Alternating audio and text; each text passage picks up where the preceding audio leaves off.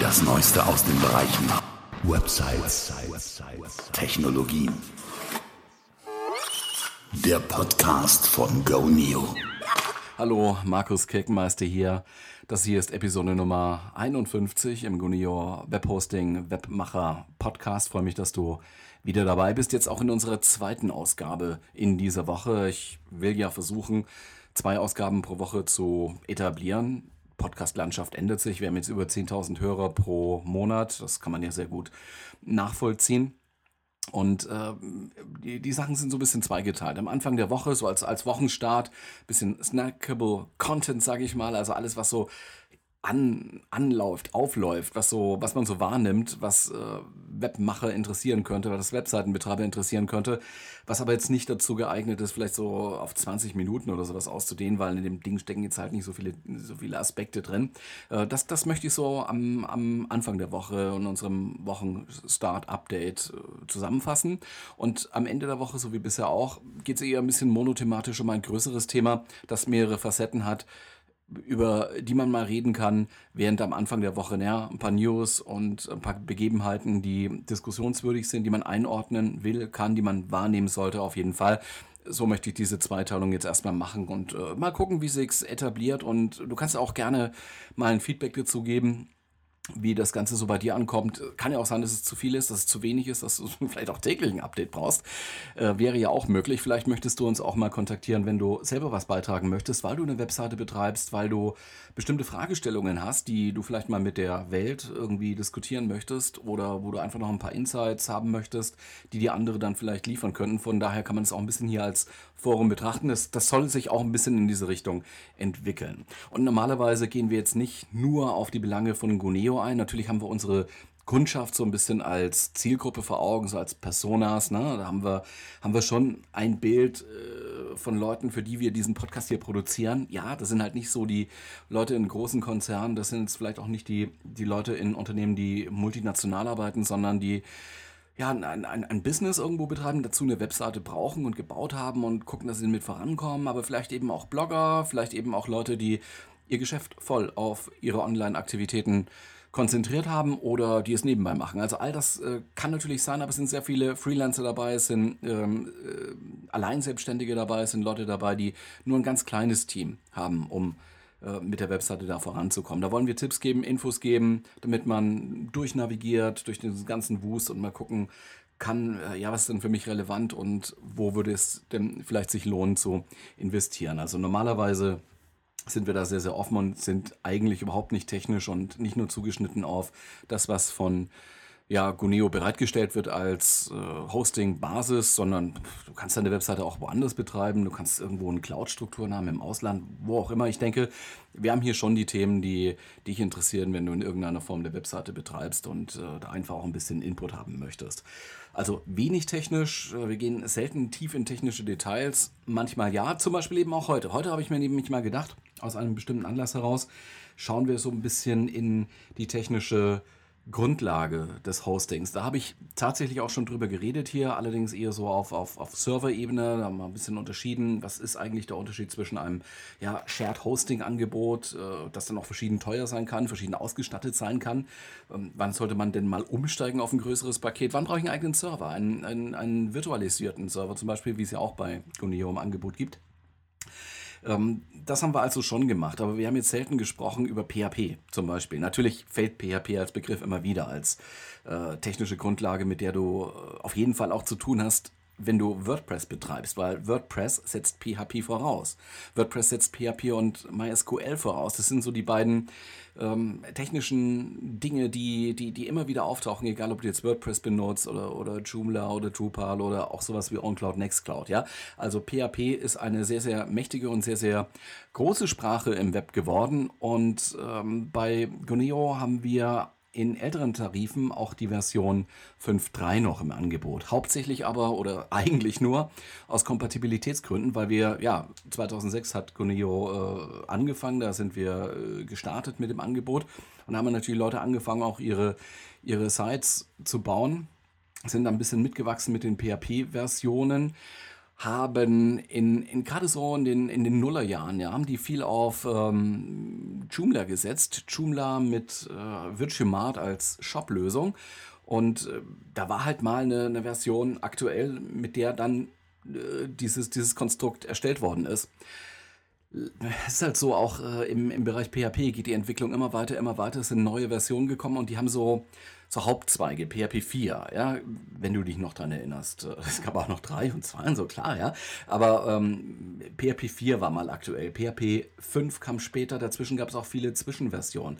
PHP 5, äh, PHP 6 als Versionsnummer ist ausgefallen. Das war so ein bisschen, ja, so ein bisschen Diskussion in der Entwickler-Community. PHP ist ja auch Open Source. Und äh, ja, äh, mittlerweile sind wir bei PHP 7. Es gab 7.0, 7.1, 7.2, das sind jetzt so die, die aktuellen Versionen. So, 5.3 haben wir aber auf manchen alten Maschinen immer noch, also für, für Kunden, die es halt brauchen, weil sie da jetzt eine Anwendung drauf haben, die nicht updatebar ist. Äh, das hat halt damals mal richtig Geld gekostet. Äh, das können schon mal 10.000 Euro gewesen sein, die, die notwendig waren, um eine, eine Shop-Lösung aufzusetzen oder irgendein anderes Konstrukt aufzusetzen, das irgendwas Spezielles tun sollte. Und äh, ja, dann ist die PHP-Version weitergewandert, weitergewandert. Ähm, allerdings ist die Version nicht mehr damit klargekommen, weil natürlich die Sprachkonstrukte und die, die Art und Weisen, wie man skriptet, wie man programmiert dann mit PHP, sich über die Jahre, Jahrzehnte kann man ja auch was sagen, ne? Man, heute ist 2018, sich auch verändert hat. Seit 2006. Völlig klar. Aus Kompatibilitätsgründen, wie gesagt, haben wir PHP 5.3 noch im Angebot für einige bestehenden Kunden. Allerdings ist es halt so, dass seit, wenn ich mich jetzt nicht täusche, August 2014, ja, ähm, PHP 5.3, also in dieser 5.3-Version dann nicht mehr weiterentwickelt wird. Es gibt ja, gibt ja immer noch Unterversionen, also 5.3, 10, 11 und so. so. Und äh, da ging es halt nicht mehr weiter. Dann kam 5.4, 5.5, 5.6. 5.6 haben wir natürlich auch im Angebot gehabt und haben wir immer noch und steht auch bereit nach wie vor und äh, das wird auch noch eine Zeit lang so bleiben, weil PHP von der Entwickler-Community von PHP noch unterstützt wird. Deswegen äh, kann man es auch guten Gewissens noch anbieten, wenn die Unterstützung eben nicht mehr gegeben ist, dass die Entwickler-Community sagt, äh, nee, äh, das wollen wir jetzt nicht weiter pflegen, da gibt es jetzt auch keine Updates mehr dafür, dann werden über die Zeit in alten Versionen Sicherheitslücken entdeckt. Und die werden irgendwann auch ausgenutzt. Das ist dann eher eine Frage der Zeit, als dass sie äh, ausgenutzt werden oder nicht. Also irgendwann kommt einer auf die Idee und, und findet raus, wie kann ich denn sozusagen ähm, diese, diese Lücken in den alten Versionen ausnutzen. Und da haben wir auch wirklich, wirklich Erfahrungen damit gemacht. Also das ist keine theoretische Gefahr, sondern die ist wirklich reell und die gibt es. Von daher muss man das Thema halt adressieren. Und nun ist jetzt intern bei Gonio die Entscheidung gefallen, dass die Version 5.3 ab November 2018 nicht mehr angeboten werden soll, auch nicht mehr für die älteren Tarife, für die, für die Bestandskunden. Die werden von uns gerade kontaktiert, jetzt zum zweiten Mal. Also bitte mal die E-Mails lesen, die in dieser Richtung da kommen. Wir müssen wirklich auch weggehen von 5.3, weil es ist einfach nicht mehr zu verantworten. Also das, das, es gibt ja tatsächlich auch ein paar rechtliche Vorschriften, ich sag mal nur DSGVO, die schon verlangen, dass man das technisch Machbare nach dem heutigen Stand der Technik macht, um seine Daten zu schützen. Und wenn man das nicht tut und es kommt zu einem Datenbruch, Datendiebstahl oder Einbruch oder so, dann hat man da eventuell dann schon ein Problem, wenn man so, so eine alte Version dann halt benutzt. Das gilt jetzt nicht nur für die Basistechnologie, das gilt natürlich auch für ja, solche, solche Dinge wie ähm, äh, die Anwendung, die da drauf liegt oder Plugins, Erweiterungen, die man dazu benutzt. Man sollte die neueste Version benutzen oder zumindest die neueste stabile Version. Muss nicht immer so äh, die, die, die, die, der, der neueste Build sein, aber eine, eine stabile neue Version sollte es dann schon sein. Das ist äh, sehr, sehr wichtig. Und äh, weil ich jetzt gerade von PHP rede, wollte ich mal ein bisschen in die, in die Geschichte von PHP schauen. Nicht in die Technikgeschichte PHP, sondern äh, mal erwähnen, wer eigentlich so als Kopf und äh, als äh, ja, Initiator des ganzen Themas äh, dahinter steht. Rasmus Lehrdorf. Rasmus Lehrdorf ist ein Däne, der äh, vor langer, langer Zeit mal gedacht hat, äh, die Webseiten, die sind doch so statisch, das muss alles ein bisschen anders gehen und ich will nicht nur Perl machen und ich will nicht nur CGI und, und, und solche, solche kleinen Sachen mal einbauen, sondern äh, Webseiten müssen eigentlich mehr können und das muss aber auch irgendwie äh, möglich sein, dass das jeder benutzen kann. Also das Web war ja jetzt nicht nur gedacht für einen elitären Kreis von Informatikern oder Technikern, sondern äh, es war da schon der Geist, äh, der da drin steckt, sozusagen, äh, das, das, muss eigentlich für jeden machbar sein, so dieses eigene Publizieren von Inhalten im großen, weiten Web, World Wide Web. So, und der hat sich hingesetzt und hat äh, Personal Homepage Tools geschrieben und äh, hat sozusagen dieses, dieses Konglomerat an, an so erstmal verbundenen Skripten, die auf Perl-Basis da äh, zur Verfügung gestellt waren, hat er PHP genannt, Personal Homepage Tools. Rasmus Leerdorf ist immer noch aktiv in der äh, PHP-Community, wenn auch nicht äh, der, der einzige, natürlich nicht der einzige führende Kopf in, in, diesem, in, in, in diesem weiten Entwicklerfeld.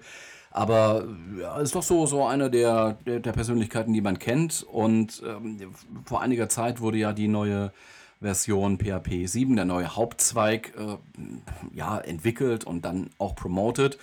Stecken da ja auch einige Vorteile drin in PHP 7. Also man hat Geschwindigkeitsvorteile, die, die Speicherverwaltung ist anders und, und, und. Also es gibt verschiedene Vorteile von PHP 7 gegenüber äh, ja, älteren Versionen. Das, äh, auf, auf einer großen Skala führt es natürlich dazu, dass wenn man PHP 7 einsetzt, spart man an, an Rechenkapazität, weil das eben effizienter rechnet.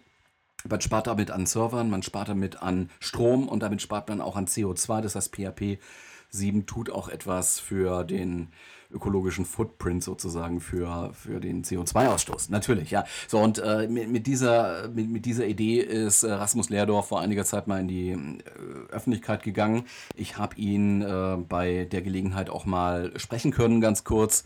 Habe ein kleines Interview gemacht, das ich jetzt hier auch nochmal mitgebracht habe. Ähm, ich habe Rasmus Leerdorf gefragt, ob er denn in irgendeiner Weise damals gedacht hat, äh, als er PHP für sich 1995 äh, entwickelt hat und äh, zum ersten Mal fertig gehabt hat, dass das so ein, ein, ein Riesenerfolg werden würde. Also heute laufen, also gibt auch verschiedene Zählungen, aber 80 Prozent, 70 Prozent, 80 Prozent aller, aller Webserver haben PHP da drauf und die Anwendungen da drauf funktionieren eben mit PHP. Damals waren es die Personal Homepage Tools. Später wurde das nochmal neu entwickelt, nochmal neu aufgesetzt und ähm, spätestens dann ging der Siegeszug los. Ich habe ich hab ihn gefragt, ob er, ob er damit gerechnet hätte, so im, im entferntesten, damals in den 90ern. Ich habe das Interview auf Englisch geführt, passenderweise. Ich werde jetzt die Antwort auch auf Englisch abspielen und ich übersetze das nach der Antwort so zusammenfassend. Not really. I mean, I, I didn't, I didn't intend to make PHP the way it is today. I, I built a tool for myself. That's that was all I cared about at the time, and it was kind of an accident that other people started using it. So no, I didn't have any plans for world domination or anything like that. I built a useful tool for me, and then other people found it useful as well. And through the magic of open source, um, lots of people started joining the project and helped me make a better tool for me. Um, so it was a very selfish start to the project. It was it was all about building a tool that I wanted to use. But because it's software, I can give away my tool without losing my tool. It's not like my car or my house, right? It's it's software. You can make a copy. It doesn't cost you anything to do that. So no, there were no great world plans at the time.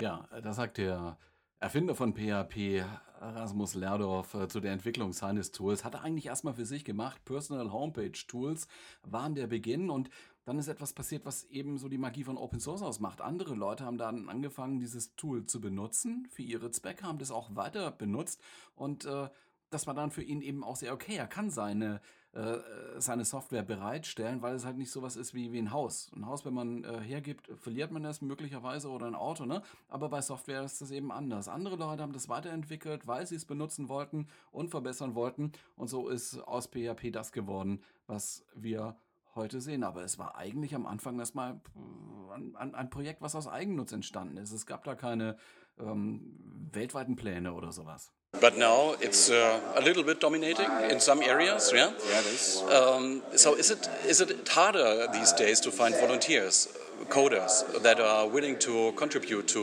the project as a whole?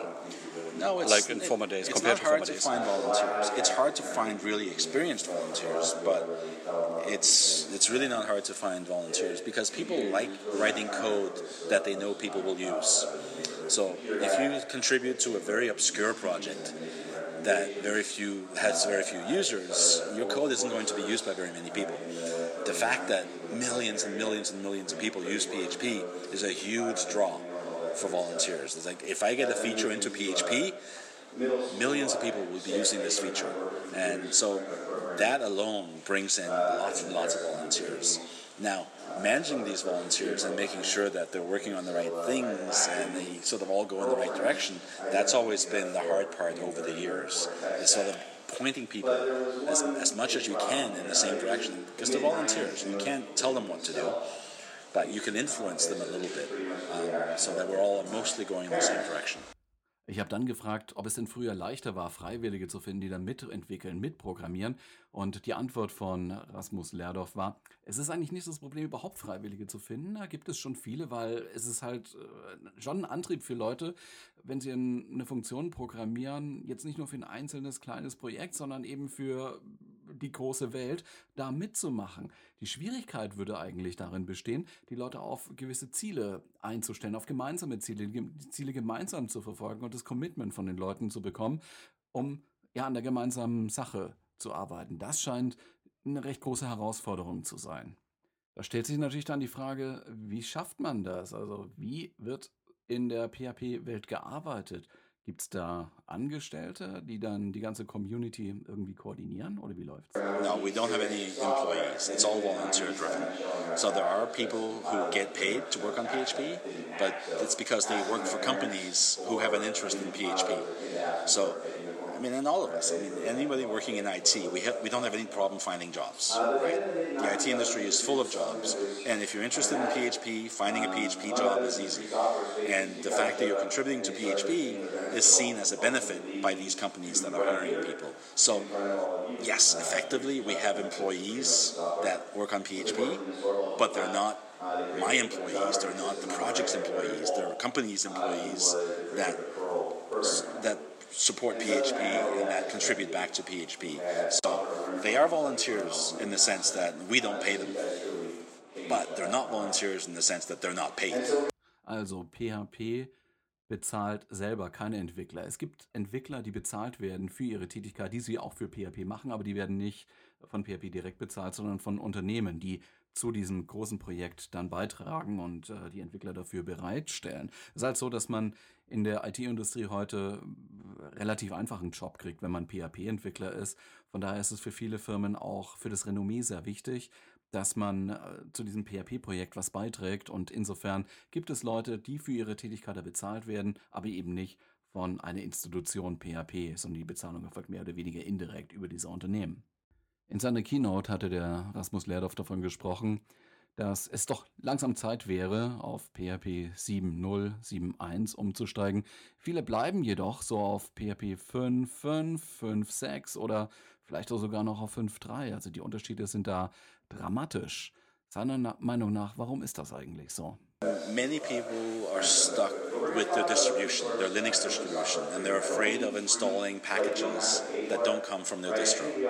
So until the distributions start getting upgraded and include PHP 7, things are going to be slow. And it's just, we've seen that on every major version as well. It's like until the distributions start supporting the version, people don't upgrade. And that's the major factor behind it.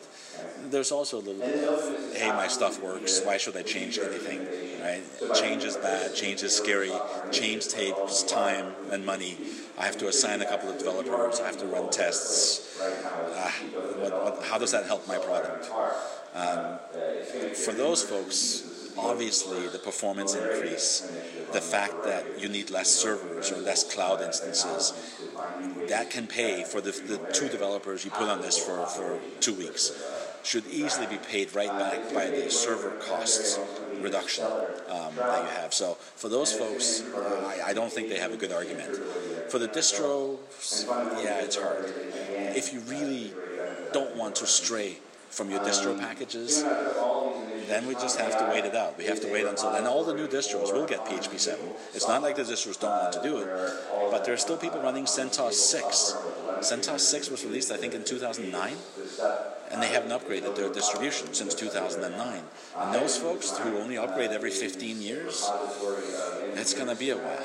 So, das mal kurz zusammengefasst. Also es liegt hauptsächlich an den Distributionen, meint Rasmus Lerdorf. Also die, die, die Distributionen, die Linux-Distributionen müssen eben dazu übergehen, PHP 7 da standardmäßig reinzupacken. Das ist momentan einfach nicht der Fall. Ne? Da müsste man jetzt eben darauf warten, bis die alle nachziehen. Es gibt halt auch Leute, die äh, damit äh, sehr, sehr lange warten, diese Distributionen oder andere oder neue Versionen einzusetzen. Es soll auch Leute geben, die immer noch CentOS 6 benutzen, was vor 15 Jahren herausgekommen ist. Und außerdem gibt es halt Leute, die sagen, naja gut, warum soll ich da jetzt upgraden? Äh, es kostet Zeit, kostet Nerven, muss Fehleranalysen machen, muss Tests machen.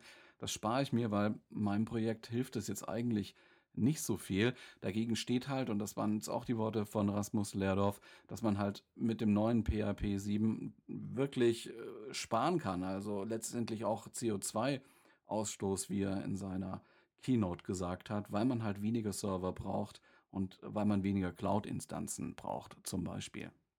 Liegt es, und das war jetzt meine nächste Frage, liegt es aber vielleicht auch nicht ein bisschen an den Anwendungsentwicklern, wie zum Beispiel im WordPress, Joomla oder sowas, wenn die jetzt nur noch sagen würden, naja, läuft halt nur noch mit PHP 7 irgendwas, dann wäre man ja sozusagen gezwungen als Anwender, da abzugraden.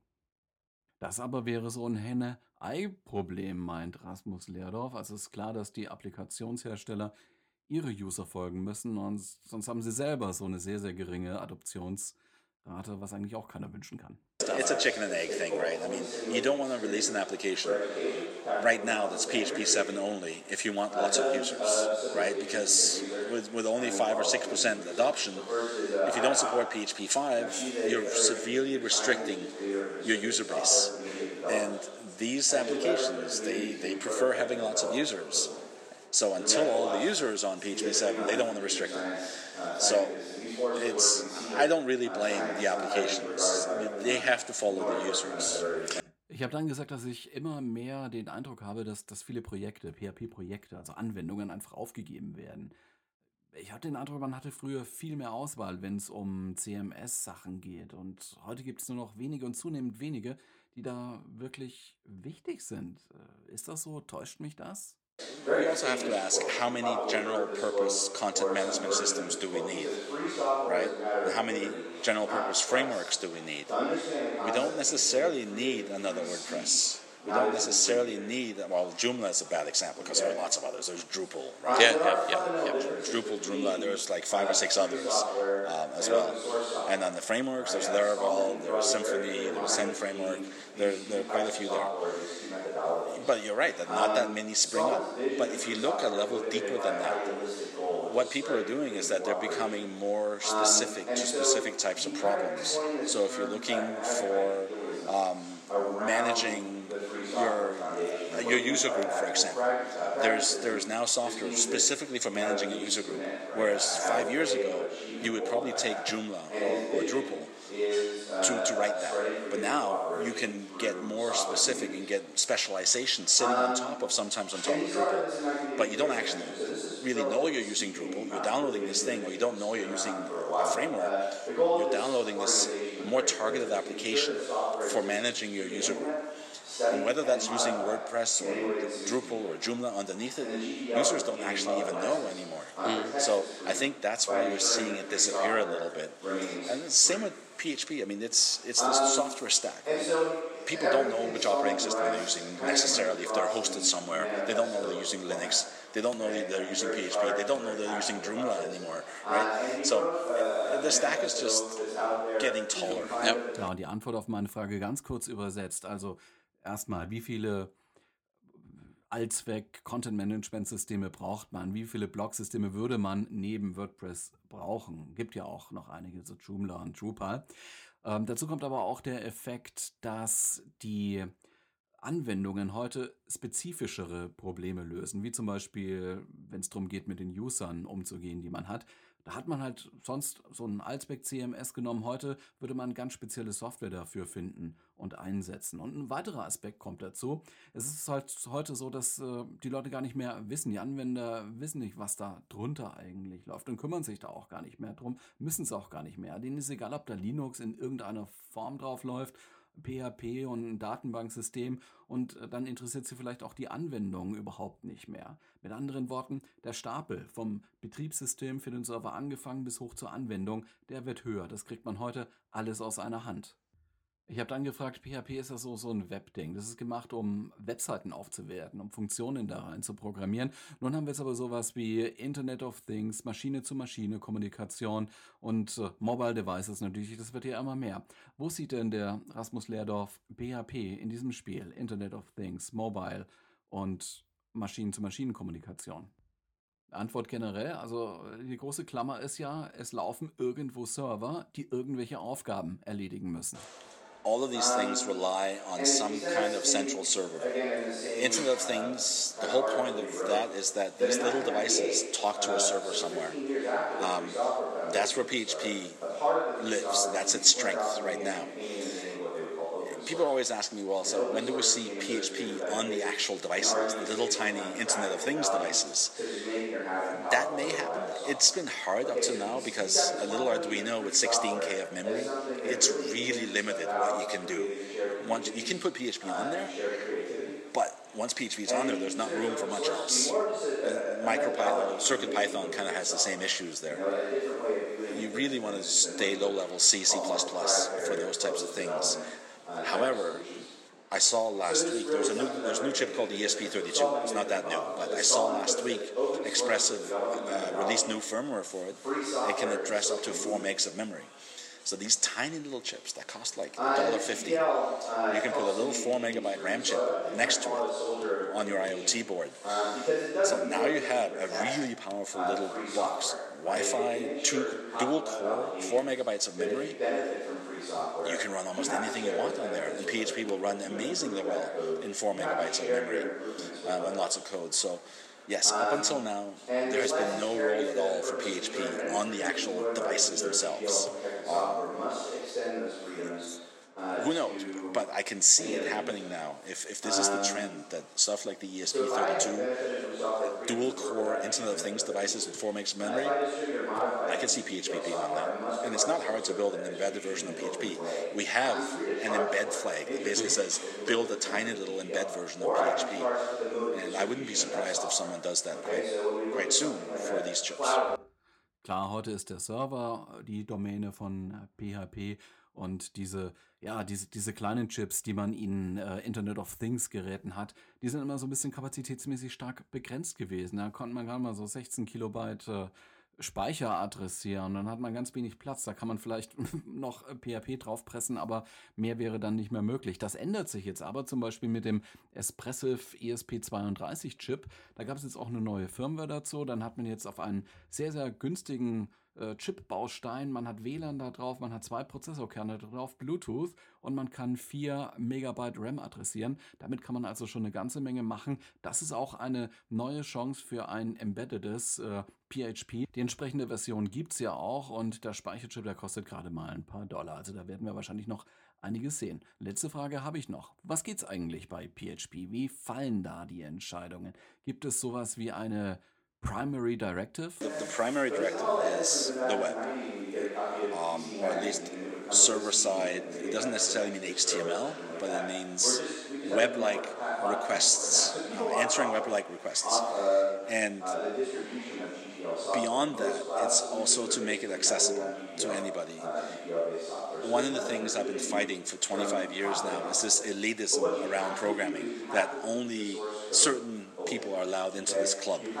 Only certain people with certain amounts of programming experience are allowed to program, which I think is bullshit. Yes, there are security issues when, when beginners start doing this stuff, but imagine the web if only computer science people were able to put content on the web. It would suck. It would be terrible. Be a whole bunch of people like me controlling the web. The fact that PHP made it so easy for people to put dynamic content on the web really helped to have a lot of interesting things show up. And that has always been our focus, and it will be our focus to make sure we keep this stuff easy and accessible. And don't overcomplicate everything. We always sort of talk about the PHP approach. When some new technology comes out, it's like, hey, okay, okay, what's how can we boil this down and make it really easy for people to, to use? And that's sort of the PHP way simplifying it without removing the power of, the of the thing, but making it much more accessible than it might not, what it might be in other languages like Java, for example, where everything's super complicated. So that's our two prime directories: web and keeping things very simple for people. Die Antwort von Rasmus Leerdorf darauf. Es gibt zwei Dinge, die bei PHP wichtig sind. Es geht darum, Webanfragen zu beantworten. Also man möchte im Web Aufgaben lösen, die sich einfach so in, im Bereich äh, aus dem Web wird eine Anfrage gestellt an einen Server, der soll damit umgehen, der soll dann diese Anfrage adäquat beantworten. Das soll PHP leisten. Und der zweite Aspekt, es soll unkompliziert sein und zugänglich sein, auch für Leute, die jetzt nicht so aus der aus dem großen Club der Informatiker kommen und der Softwarewissenschaftler kommen, sondern es geht darum, dass im Prinzip jedermann Zugang hat dazu und die Möglichkeit hat, Probleme mit PHP auf eine unkomplizierte Art und Weise zu lösen. Das sind also zwei so Prinzipien, die die Entwicklung bei PHP und die Entscheidung, was eigentlich gemacht wird, welche Technologien eingesetzt werden sollen, am meisten beeinflussen. So, thanks a lot for your time. You're very welcome. That you answered our questions here. Thanks. Thanks. Ja, war ein bisschen laut im Hintergrund, aber ich glaube, man konnte das ganz gut verstehen und äh, ich habe versucht, es so, so äh, nah wie möglich und doch ein bisschen zusammenfassend zu übersetzen. Heute also ein Stück Technikgeschichte bei uns im Gurio Web Hosting und Webmacher Podcast. Das soll es für heute auch mal gewesen sein. Wir sind dann nächste Woche wieder da, Anfang nächster Woche mit unserer Wochen-Anfangsgeschichte, mit unserem kleinen Update, Snackable Content sozusagen. Ich wünsche dir jetzt ein wundervolles Wochenende mit allem, was dazugehört. Wäre ganz toll, wenn du diesen Podcast abonnierst, wenn du ihn weiterempfehlst, wenn du uns fünf Sterne gibst bei iTunes und äh, wenn du vielleicht mal irgendein Feedback schreibst. Das wäre ganz, ganz toll, würde mich sehr, sehr freuen. Wie gesagt, nächste Woche dann wieder. Wäre schön, wenn du dabei wärst. Bis dann. Tschüss.